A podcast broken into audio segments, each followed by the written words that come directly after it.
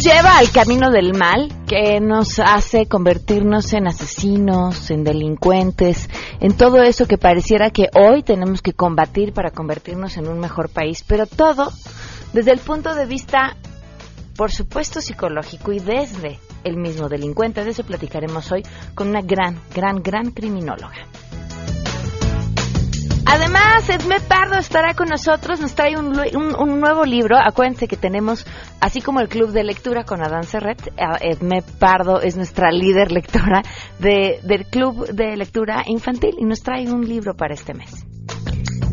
Tenemos buenas noticias, es martes de En Contexto con Guille Gómora y mucho más. Quédense con nosotros porque así arrancamos con todas las pilas este martes a todo terreno. MBS Radio presenta a Pamela Cerdeira en A Todo Terreno, donde la noticia eres tú.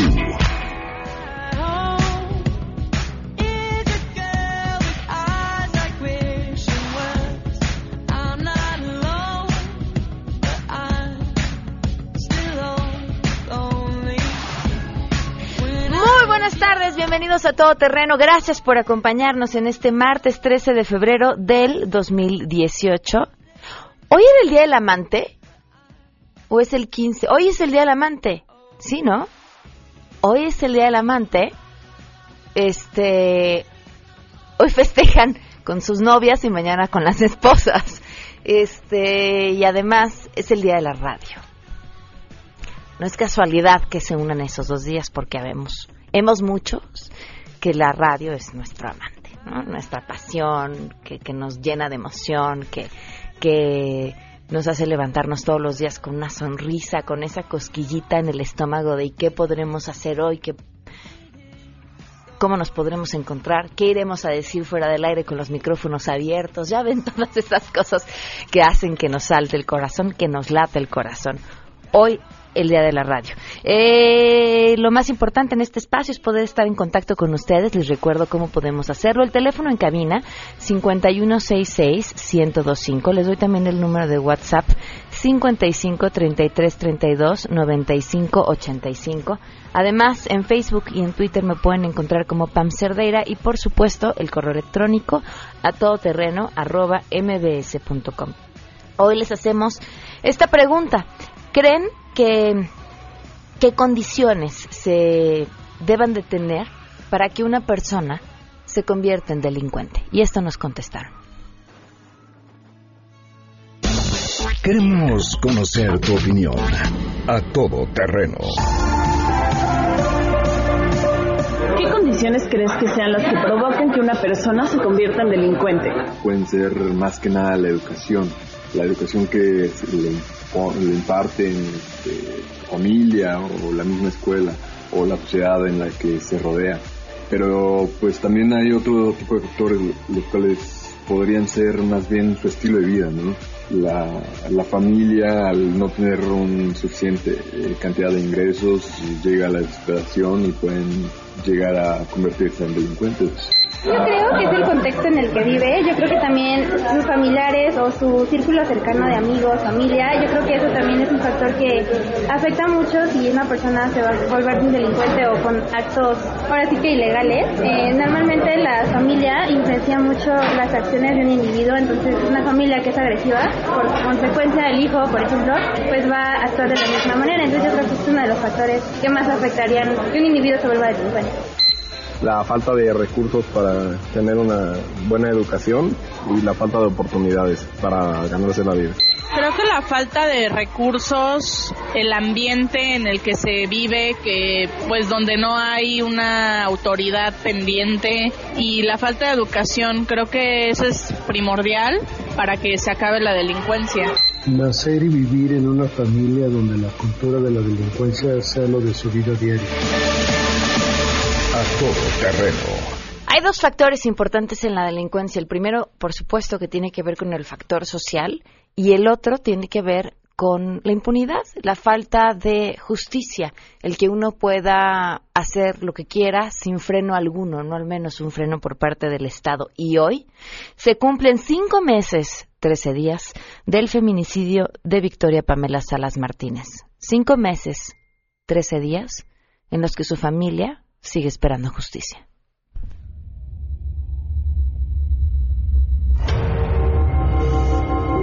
Que se pongan del lado de nosotros, que se pongan del lado de todos esos padres que hoy somos nosotros, mañana pueden ser ellos, que a nadie se le desea. Victoria Ponce nada. Cinco meses con trece días y en este espacio seguiremos contando. Antes de, arrancar con la información, nada más este dato eh, interesante de lo que sucedió esta mañana. Se trata de un tuit de el precandidato todavía a la presidencia por la coalición del PAN y el PRD, en la que se queja de que está siendo seguido durante algunos días por dos, dos distintos vehículos. Vamos a escuchar lo que publicó en Twitter esta mañana. En ese jeep que viene aquí atrás, es evidente que nos viene siguiendo. Nos cambiamos de carril. Se cambia de carril con nosotros. Y en cuanto nos detuvimos en la gasolinera, también se detuvo justo en la entrada de la gasolinera. Está escondido atrás del tráiler que está ahí atrás. Ahí está el jeep parado vamos a acercar a ver qué se le ofrece. Páratele de frente, que no pueda irse. Páratele de frente. Bien, aquí está. Es este joven. Vamos a ver qué es lo que se le ofrece, por qué nos está siguiendo.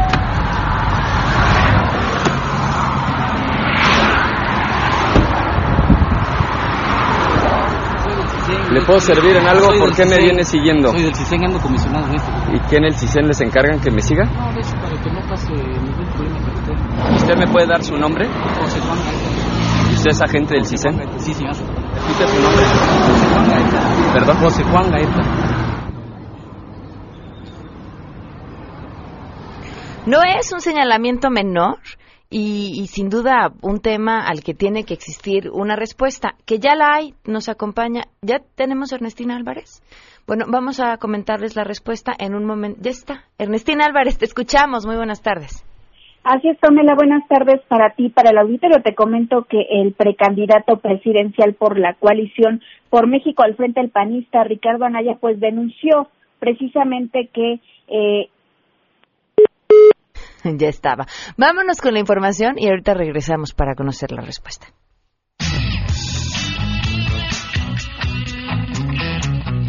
Así es, gracias. El INEGI informó que en el último trimestre del 2017 el desempleo en México alcanzó 1.8 millones de personas, es decir, 3.4% de la población económicamente activa que no tuvo empleo. El Instituto Nacional de Estadística y Geografía dio a conocer los resultados de la encuesta nacional de ocupación y empleo octubre-diciembre, en la que señala que la población de 15 años y más disponible para producir bienes y servicios en el país fue de 54.7 millones. En materia de subocupación, esta llegó a 3.6 millones de personas, mientras que la población ocupada en la informalidad sumó 30.2 millones, que con cifras desestacionalizadas se reporta una baja de 0.2 puntos porcentuales en el cuarto trimestre del año pasado. Por entidades, el INEGI muestra que las que tuvieron mayor desempleo fueron Tabasco, Ciudad de México, Querétaro, Baja California Sur, el Estado de México y Guanajuato. Para MBS Noticias, Citlali Sáenz. El jefe de gobierno de la Ciudad de México, Miguel Ángel Mancera, informó que la recaudación de fotomultas que para este año se prevé ascienda a 900 millones de pesos se destinará a los trabajos de reconstrucción por los daños del sismo del 19 de septiembre. En conferencia de prensa, Mancera indicó que los recursos serán para la reconstrucción de la seguridad peatonal y vial y una vez que concluyan estos trabajos se dará prioridad a la modernización de sistemas de semáforos, control de tránsito, protección ciudadana y videovigilancia. Indicó que la prioridad será la infraestructura vial en Xochimilco, Tláhuac, Iztapalapa y algunas calles de la colonia Roma en la delegación Cuauhtémoc. Por su parte, el secretario de Finanzas indicó que los recursos de las fotomultas se utilizarán en una primera instancia para los daños en infraestructura que ocasionó este sismo. Explicó que el dinero será ejercido por las Secretarías de Obras, Seguridad Pública y la Agencia de Gestión Urbana. También dijo que los recursos que se obtuvieron de las fotomultas en años anteriores se han utilizado en construir estaciones de policías y la adquisición de patrullas. Reportó Ernestina Álvarez Villegas.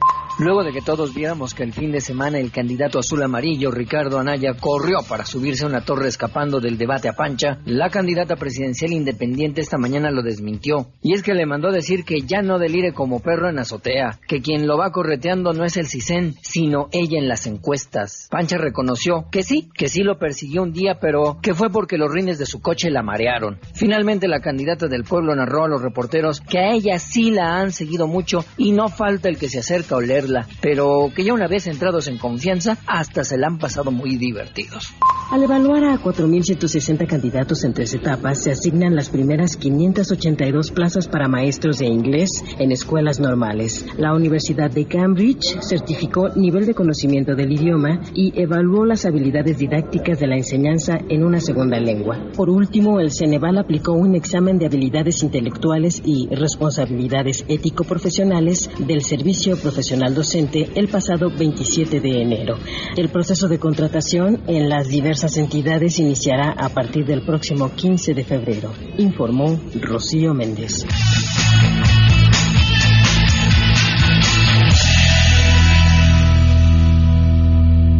Doce del día con 11 minutos y tenemos buenas noticias. ¡Ay! ¿Ya tenemos las buenas noticias?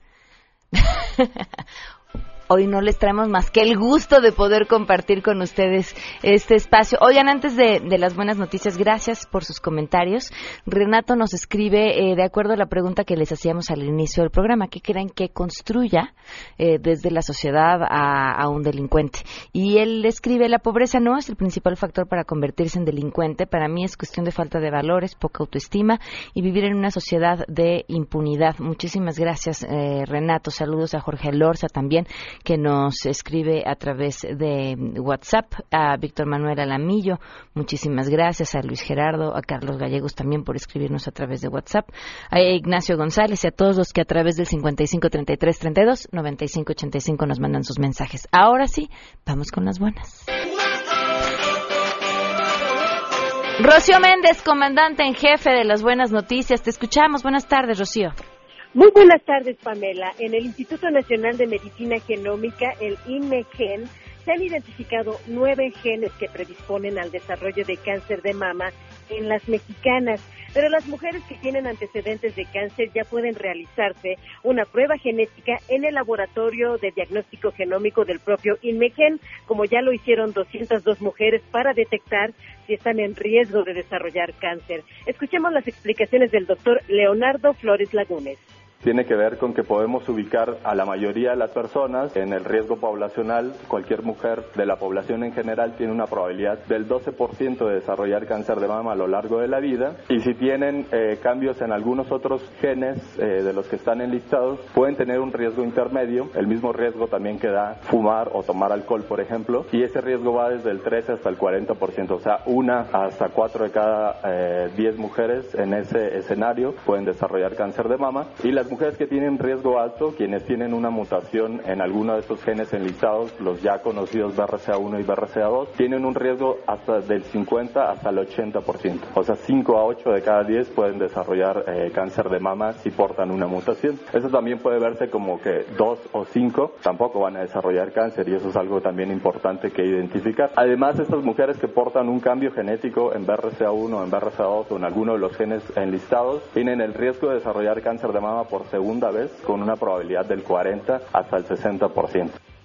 Si tienen alguna duda, por favor acudir al Instituto Nacional de Medicina Genómica, el INMEGEN, y realizarse la prueba. Es el reporte al momento, Pamela. Rocío, muchísimas gracias. Hasta pronto. Hasta pronto, 12 del día con 14 minutos. Y ahora sí, la respuesta. Les platicábamos hace rato acerca de este tuit que publica Ricardo Anaya en la mañana, eh, diciendo que, bueno, ha estado... Eh, lo han, lo han estado siguiendo, eh, se acerca a este vehículo que lo ha estado siguiendo y a la hora que le pregunta quién es y qué quiere, le dice que es del CISEN y que está pues comisionado a esto.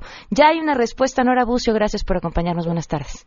Pamela, te saludo con gusto y de la misma forma al auditorio. Efectivamente, el secretario de Gobernación, Alfonso Navarro rechazó que existe espionaje a opositores o actividades de carácter clandestino respecto a los aspirantes a cargos de elección por parte del gobierno, luego de la denuncia realizada por el virtual candidato a la presidencia de la República, Ricardo Anaya, quien señaló a miembros del sistema de seguirlo.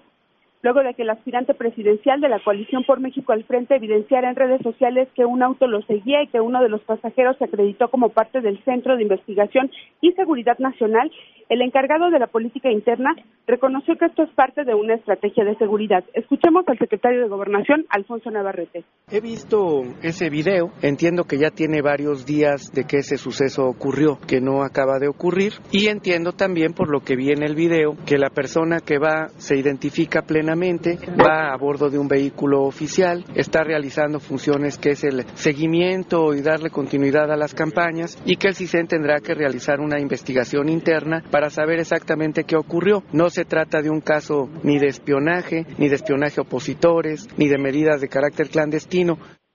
El titular de la SEGOV apuntó que el seguimiento del CISEN es para cualquier actividad relevante y no para una persona en particular o un candidato. Tiene que ver, dijo, con actividades relevantes para el país y no para una persona, sino para darle seguimiento a las actividades que suceden en México, como lo establece la Constitución.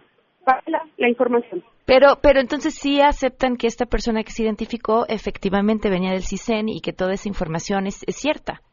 Efectivamente, y también asegura que deberá de haber una investigación al interior del CISEN para determinar la razón específica por la cual este eh, aspirante a la candidatura a la presidencia estaba siendo seguido. Sin embargo, descartó que se tratara de una actividad de espionaje o una actividad clandestina eh, precisamente relacionada con el proceso electoral. Vaya, muchísimas gracias. Hasta pronto. Hasta luego. Eh, a ver, pero, pero vaya contradicción porque asegura que no se trata de espionaje, pero que tiene que haber una investigación. Entonces, pues tendría que haber una respuesta o el asegurar que no se trata de algo hasta que exista esa investigación. Aunque la investigación es interna y entonces, bueno, ya conocemos la respuesta. 12 con 17, vamos a una pausa y volvemos. Más adelante, a todo terreno. Edme Pardo está con nosotros y nos trae un cuento maravilloso. Si te perdiste el programa A Todo Terreno con Pamela Cerdeira, lo puedes escuchar descargando nuestro podcast en www.noticiasmbs.com. Pamela Cerdeira regresa con más en A Todo Terreno, donde la noticia eres tú. Marca el 5166125.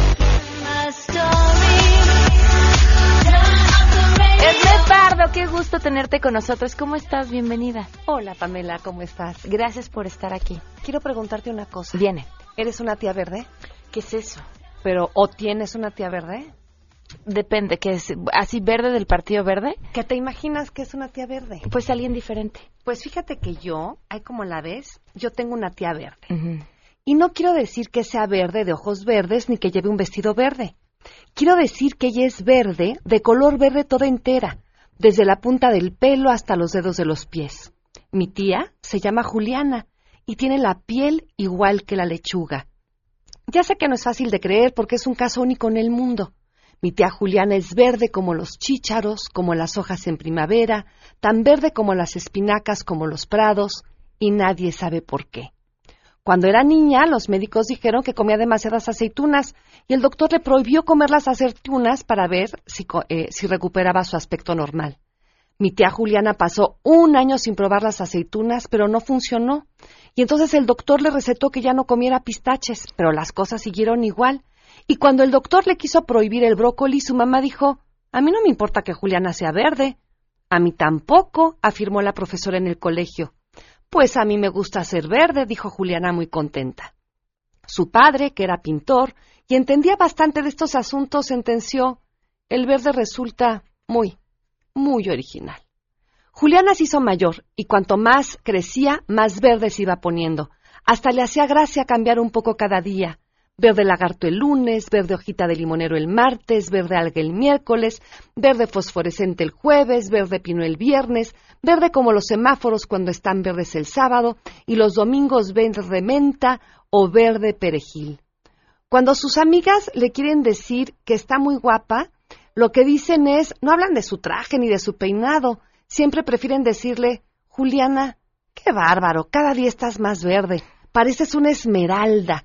Y ella sonríe con su estupenda sonrisa verde. ¿Y sabes qué? Mi tía Juliana es fantástica. Es una pena que no haya más gente verde en el mundo. ¡Qué bonito! Esto que les acabo de leer es un cuento de José Cermeño, se llama Mi tía verde, lo publica SM Editores y es para hablar de las cosas que no hablamos, para ponerle un nombre a las cosas que no le ponemos nombre. Podríamos nosotras aquí hacer un así examen intelectual y decir habla de la diferencia y habla del respeto, pero no eso es lo que tú y yo interpretamos. Habla de las tías verdes. Y tú seguramente tienes alguna, ¿no?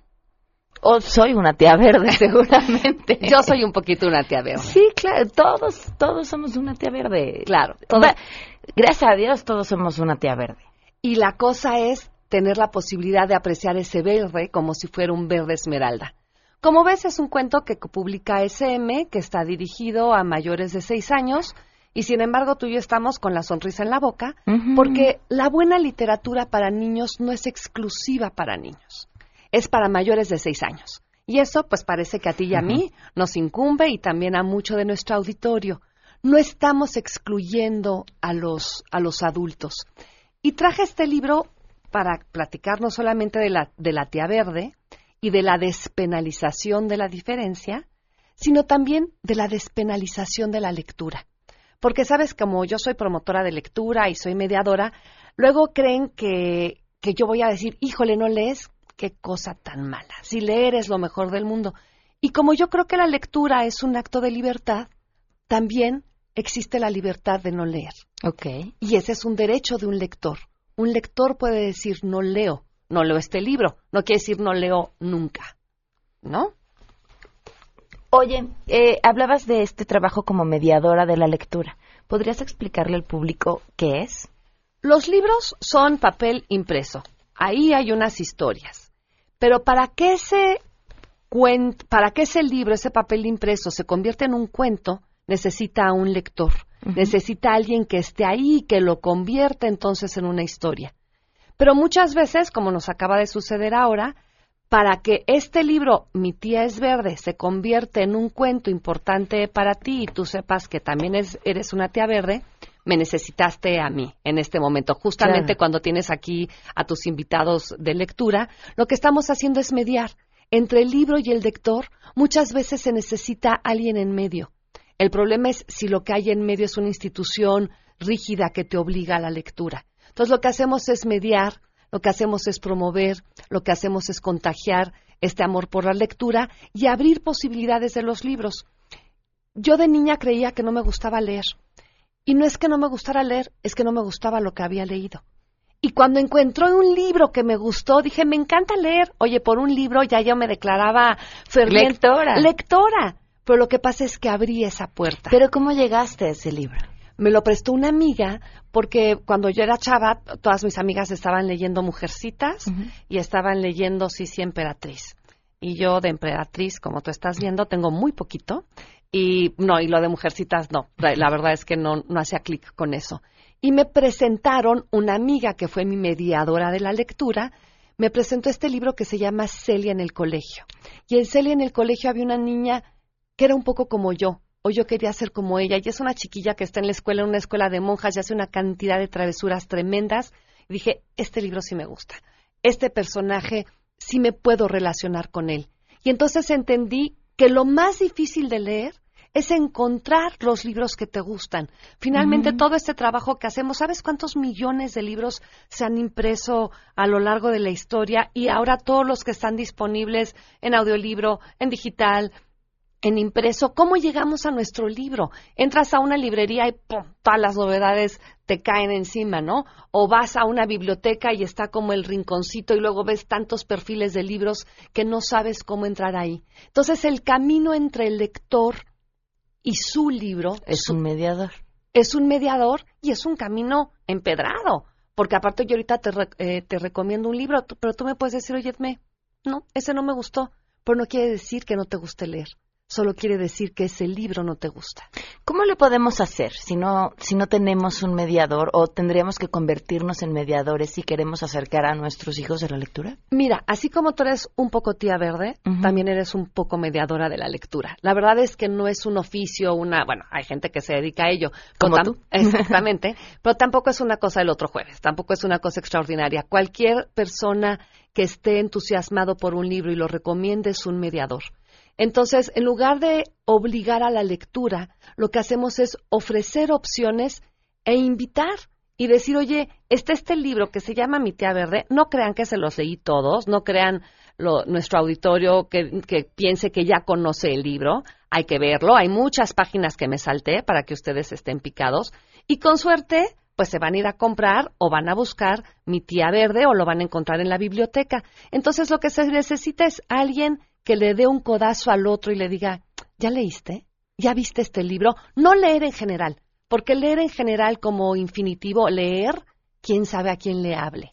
Pero si yo te digo a ti, ya leíste este libro, no la literatura, sino este libro en concreto, entonces allá aparece eh, el milagro, la magia de que ese libro es mío y me encanta. Oye, ahora que mencionabas los audiolibros, acabo de descubrirlos. ¡Qué fascinación! Yo creo que el libro que elegí, que ya, que no podríamos llamarle libro, el audiolibro que elegí, eh, le traía ganas desde hace tiempo y no había encontrado la oportunidad ni de comprarlo, ni obviamente sentarme a leerlo. Y los trayectos de ida y vuelta en los que uno no puede hacer otra cosa porque va manejando, ha sido una gran oportunidad para, para poder meterme en eso que en el día a día no me da tiempo. Recomiéndame el libro. Se llama Sapiens. ¡Ay, es una gloria! ¿Ya lo habías leído? Mañana voy a dar clase de él. ¿En serio? Sí. Es que, ¿qué librazas? Oye, Ay, yo ahora- lo único que no me gusta del audiolibro es, es que no lo puedo subrayar. Y hay tantas Pero cosas confía que en ya... tu memoria, confía Híjole. que hay algo en tu memoria que lo subraya. Ajá. Justamente ahorita el auditorio no te está viendo, pero Pamela ya se fue para atrás en la silla, ya regresó. Es un libro, esa emoción, a lo mejor no vas a tener la frase completa, no lo vas a poder citar, pero vas a volver a vivir esta experiencia, lo que yo ahorita acabo de ver con tu cuerpo, que es la emoción que da ese libro. Es un libro de cabecera, yo lo leí el año pasado y yo decía, todo mundo, deje lo que esté haciendo, léalo. Es un libro de divulgación de la ciencia, es un ensayo, es un ensayo tan bien contado que no te deja fuera, porque ese es otro asunto. Hay como los grandes lectores y los menores lectores y luego los que leen Joyce, pues ven como hacia abajo a los que leemos a Mi tía verde. Y algo muy lindo de Sapiens es que todos estamos en el mismo nivel.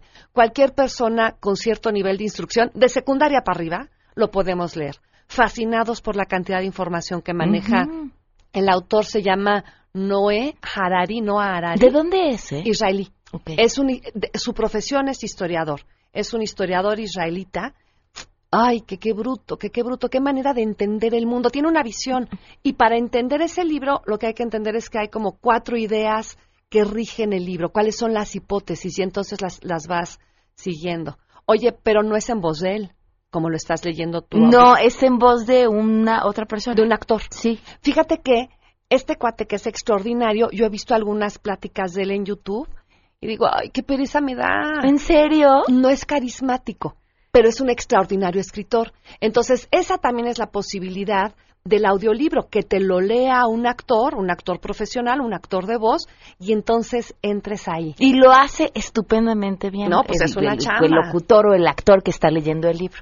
Oye, tú podrías tomar notas de voz. Tú lo que podrías hacer, ya que estás usando toda tu tecnología y vas oyendo el audiolibro, ¡cling! le pones a tu teléfono nota de voz. Y, la- voy guardando las cosas que me gustan. Claramente. Que, que mira, qué gusto que, que además dominas el libro porque es una gran recomendación para el público. Ojalá se puedan dar una vuelta y nos cuenten qué les parece. Y Mi tía es verde, que fue tu recomendación del día. Ay, Exactamente. me ven más seguido. Invítame, con mucho Claro, esta gusto. es tu casa. Muchísimas gracias. Tu Gracias. Twitter, por si te quieren contactar. Soy Edme Pardo, así me llamo, así me dicen, y así estoy en Twitter, en Facebook, ese es el nombre de mi página, y estoy por estrenar Edme Pardo en línea, donde están todos mis cursos. Perfecto, muchísimas gracias, Edme. Nos vemos prontito. Hasta luego. Por otro lado, están buscando una camioneta ideal para la ciudad.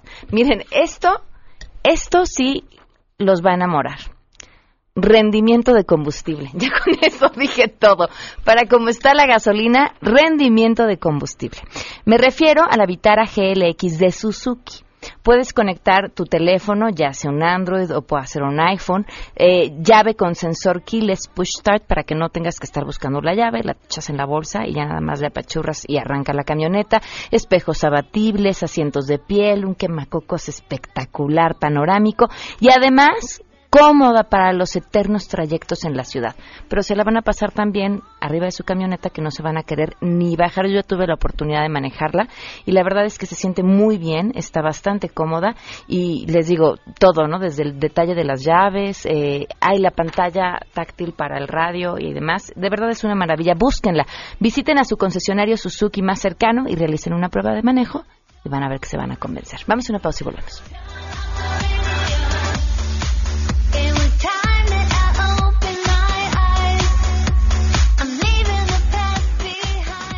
Pamela Cerdeira está de regreso en A Todo Terreno. Únete a nuestra comunidad en facebook.com, diagonal Pam Cerdeira. Continuamos. En contexto. En contexto. Periodismo de opinión con Guillermina Gómora. A Todo Terreno. Pero ellos Guille Gómora, buenas tardes. ¿Qué tal, Pam? Buenas tardes. Pues aquí estamos hoy un poco a reírnos, como somos los mexicanos, de lo que pasa a nuestro alrededor. Y yo quiero tocar cinco puntos de lo que he denominado el surrealismo electoral mexicano. Mira, vamos a empezar. El número uno, las precampañas, los precandidatos.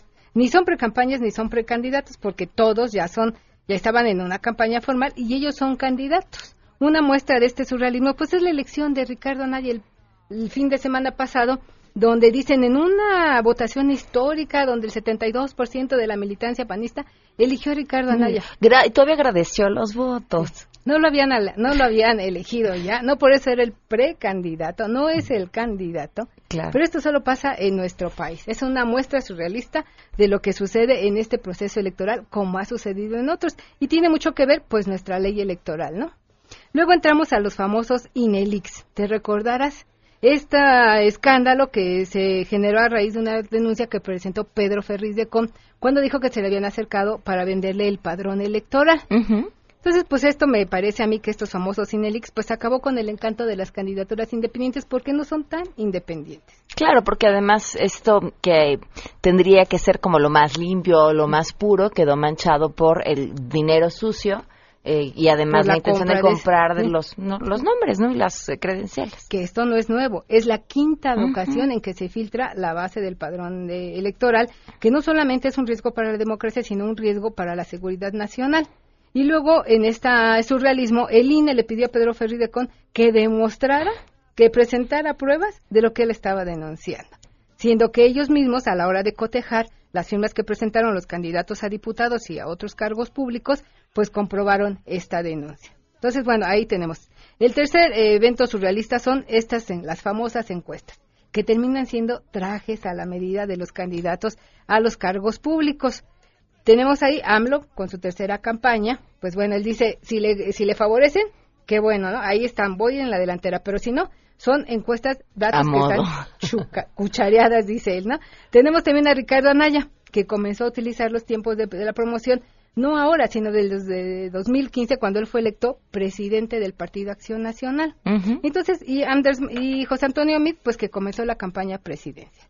Entonces, por eso digo que estas encuestas terminan siendo trajes a la medida y cada quien las ocupa como considera conveniente o pertinente. Todos tienen una en la que se ven favorecidos. Ah, sí, claro, claro. Pero no hay que perder de vista el tiempo en que son levantadas estas encuestas con una metodología muy rigurosa, pero no hay que perder de vista también que Andrés Manuel tiene más de 10 años en campaña que Ricardo Naya comenzó en el 2015 y que José Antonio Mit inició esta carrera de las encuestas de la popularidad en diciembre pasado cuando fue designado precandidato a la presidencia de la República. Y cuando hablas de la campaña de Andrés Manuel, no solamente nos referimos en las dos ocasiones en las que ha buscado la presidencia, en, las eh, intermedias, bueno, más bien en la campaña del año pasado en el Estado de México, él aparecía también y ha aparecido a lo largo del tiempo con los diferentes candidatos de Morena. sí, y la, campaña que hizo cuando fue eh, y ganó la jefatura del gobierno de la Ciudad de México. Claro. Entonces es un hombre que tiene más de 20 años haciendo campaña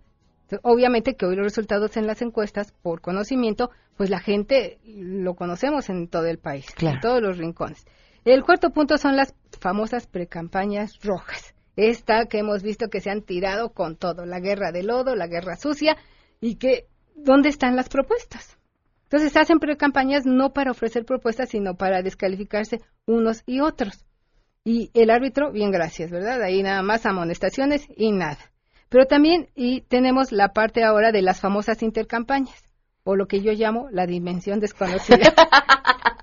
sí, este periodo raro que no entendemos bien como para qué sirve, pero aquí está y pueden salir, pero no pueden llamar al voto, entonces no entendemos para qué salen. Y son 45 días. Ya sé. 45 días que nos cuestan porque son prerrogativas que se destinaron a los partidos.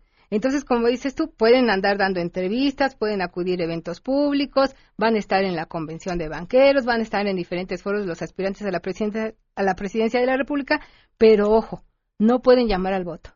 Entonces, ¿qué van a hacer ahí? Obviamente que van a hablar, van a tratar de convencer a quienes los están escuchando. Eso no es llamar al voto. Mm, no. Que no dicen no voten por mí. Que alguien me explique, ¿no? Y luego en este surrealismo pues nos encontramos con spots que vimos como la de ya sabes quién. Este de ya sabes quién me parece que es un atentado contra la inteligencia de quienes lo escuchamos o lo hemos visto. Sí, sí, ya sabes quién, pues ya sabemos quién es quién, ¿no? A ver, fue una respuesta a una regla que es un tanto absurda, porque yo no sé qué era peor, el ya sabes quién o el este mensaje solo va dirigido a los militares. Entonces, ¿qué? ¿Me tapo a los oídos? Este le, cambio al canal de televisión, ¿qué hago, no? O sea, es una, eso, eso parece un acto de veras surrealista. Luego tuvimos el famoso niño Joey López, con su na, na, na, na, na, na, na. que, que, que, los chavitos las piden, la piden en las fiestas. Lo he visto, yo también, unos vecinos tuvieron fiesta el sábado pasado y ahí estaba todo lo que daba y los chavos bailándola, ¿no? Claro. Pero esta es parte, insisto, de este surrealismo mexicano del movimiento naranja, ¿no? Que me parece que el niño, pues, es un buen cantante, pero pues meterlo a este tipo de la política y demás, mm, no, creo y, que sea y el fondo es, ¿y eso qué? Te dice, absolutamente nada. nada. O sea, los que queremos, que además creo vamos a decidir la elección, que somos los indecisos, no tenemos nada de información. No, no sabemos qué, insisto. O sea, eh, hubo precampañas y hoy si tú le preguntas a la gente por quién va a votar, mm, te dice que no sabe. No saben. Porque no conoce las propuestas de los precandidatos de los diferentes cargos públicos, porque no olvidemos que estas van a ser las elecciones más grandes. Hay más de 3.000 cargos en juego y la gente hoy día no sabe todavía por quién va a votar. Y ya para terminar en el acto surrealista eh, del proceso electoral, el tema de los arrepentidos. Todos los que se arrepientan de sus pecados políticos, que vengan a mí, dice Andrés Manuel López Obrador, y se ha convertido en un receptor de cascajo político. Y creo que le está empezando a pasar a, pasar factura. ¿eh? Eso sí le puede pasar factura el próximo 1 de julio porque refleja una vez más que no hay congruencia entre el decir y el hacer. Porque él se tomó, yo creo que ya muy en serio, el, aquel eh, denominación que le hizo Enrique Krause de el Mesías del Trópico. Y como Mesías del Trópico, perdona los pecados políticos de todos, siempre y cuando estén con él y haz el servicio de él. Así es. Guille, ¿tu columna? Mi columna tiene que ver con lo que está pasando en Guerrero, tristemente. Guerrero, digo yo, y pregunto, ¿es un estado perdido? La pueden consultar en eh, diarioimagen.net y bueno, solo como un dato, 31 pandillas tienen el control de ese maravilloso puerto que es Acapulco. Muchísimas gracias, Guille. Aquí estamos. 12 con 46, volvemos.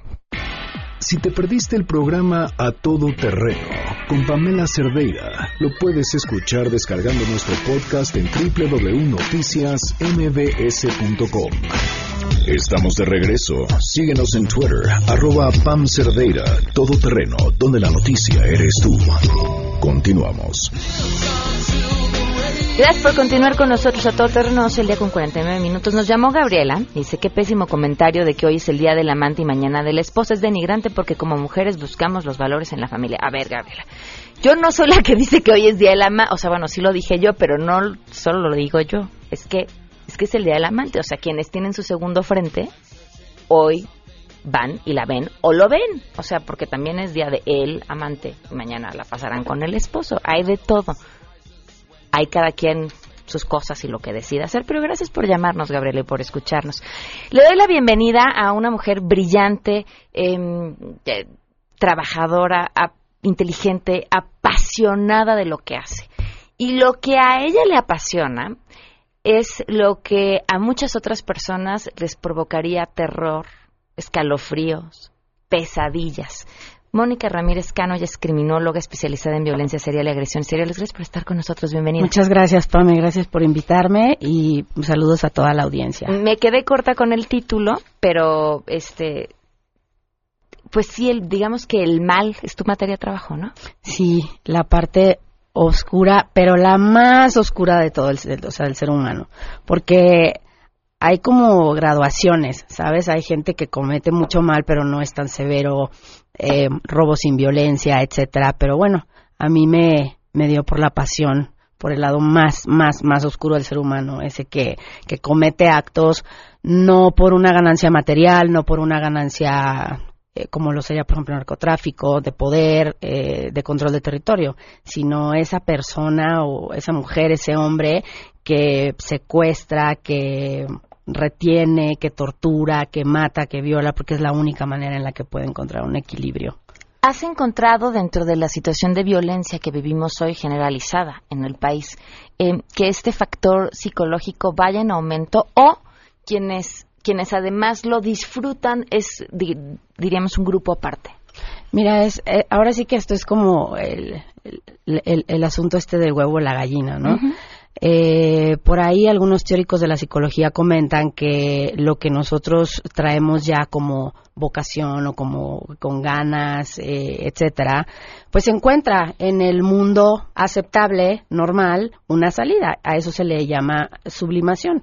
Por ejemplo, eh, se sabe en, en el argot eh, psicológico que los cirujanos, y sin afán de ofender a ningún cirujano, tienen una personalidad muy sádica y, lo aceptan. Tengo amigos cirujanos que sí, que efectivamente comentan, los boxeadores que sacan su agresividad, que además pues, no solamente subliman, sublimar es sacar a través de un medio aceptable por la sociedad, pues una actitud que de otra manera sería completamente eh, pues no anormal, sino tachada, eh, castigada. Entonces, en el caso, sobre todo, fíjate que he platicado mucho con, con sicarios, sicarios, y te comento, sicarios desde 11, 12, 13, 14 años. Y ahora sí que la pregunta es, ¿dónde se tuerce el cable? ¿Ya estaba torcido y por eso entré yo y me volví sicario? ¿O entré y me volví sicario y me empezó a gustar? La mayoría, bueno, pues encuentra una, encuentra pues un, cobijo en donde se siente a gusto. Hay gente que le gustan las armas, que le gusta la adrenalina, sobre todo te vuelves adicto a la adrenalina. Y muchos de ellos, eh, evidentemente, se drogan al inicio, aunque hay muchos narcotraficantes que dicen que no les gusta trabajar con gente que se droga, pero tienen que drogarse para hacer todo lo que hacen, todo lo que puedes ver pues en todas, todas las redes sociales, los videos tan atroces que pasan, ¿no? Y es eh, ya dentro del trabajo que pudiéramos decir les empieza a gustar, pero en realidad no es que les empiece a gustar, es que se empiezan a volver adictos a la adrenalina que, que, sienten cuando están cometiendo todo ese tipo de actos. Y bueno, evidentemente habrá otros que sí que pues, me, meto al narco porque me encanta esto, me encanta aquello, o me meto al robo, o me meto a esto, mucho más allá de simplemente encontrar dinero fácil.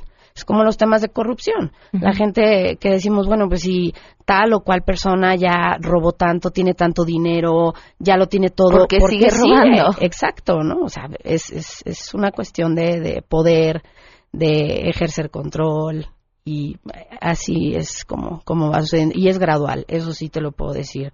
El, la violencia eh, sigue un patrón muy, muy, muy característico cuando de plano tú eres y te vuelves violento, em, porque bueno, la ocasión te lo permite, te permite como de pronto, no sabía que esto me gustaba y claro que sí me gusta, es gradual, va en, va en graduación.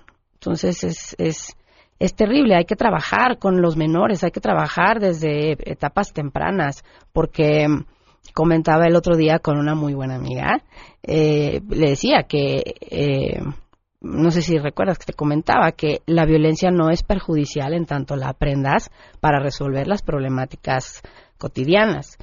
Eh, es perjudicial porque te desensibiliza a todo ese tipo de actos. Y ya no hay manera. Es como cuando pierdes, ahorita que hablabas de el 14 de febrero y todo esto, es como cuando pierdes la pasión con tu pareja, no hay manera de recuperarla, o sea, ya no puedes no hay manera. Hay un, encuentras, ahora que estamos enfocándonos como en los jóvenes delincuentes, ¿en- ¿encuentras un entorno social común?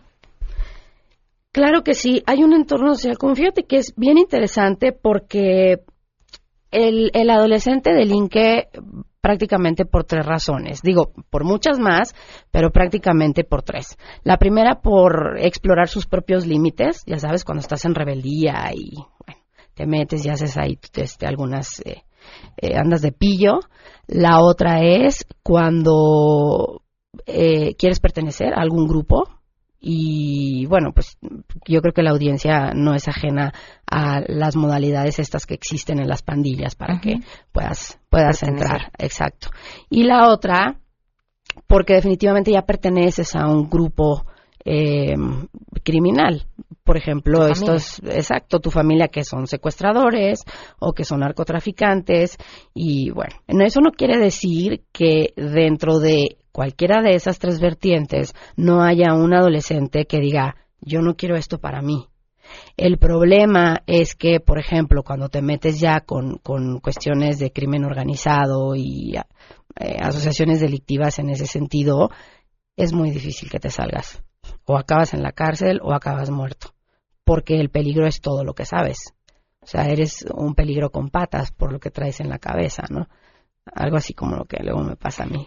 Hay, hay experiencias eh, internacionales quizá de modelos en los que estos chavos tengan una esperanza, o sea, de que tú decías hay que detectarlo a tiempo y, y entonces pu- pueden rescatarse y pueden cambiar de rumbo.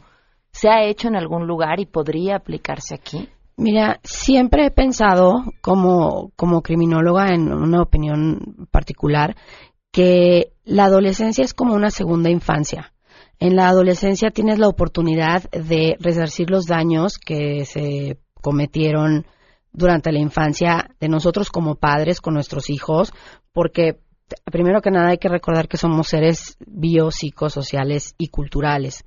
Entonces no es nada más lo que aprendes en casa, lo que aprendes en casa y lo que te enseñan y lo que heredas es, es la raíz, pero la forma se lo da el resto.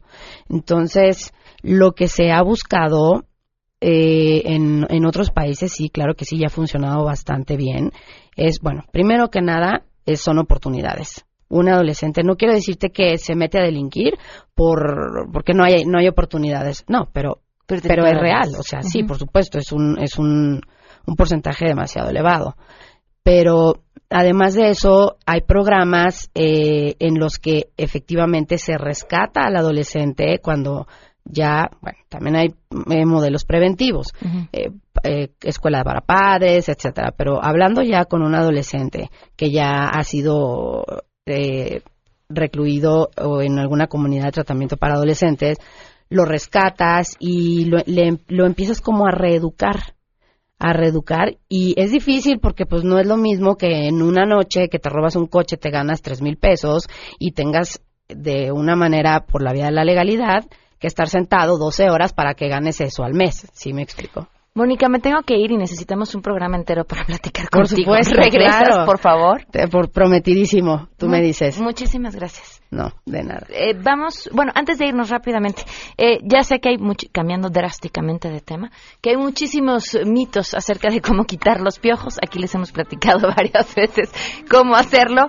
Herklin, van a la farmacia tres pasos, se lo ponen en el pelo seco, se esperan 10 minutos, lo enjuagan, usan el peine quita- quitaliendres que viene en la misma cajita y después trae un spray repelente que evita que se recontagien y con eso ya están. Nos vamos. Ya viene Panchi sin mucha propaganda, no hay nadie que le pare, seguro va a ganar. Buenas propuestas y sin gasolinazos, ella promete un cambio que rabia les dará. MBS Radio presentó a Pamela Cerdeira en A Todo Terreno.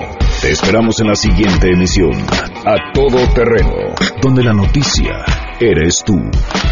MBS Radio, en entretenimiento, estamos contigo.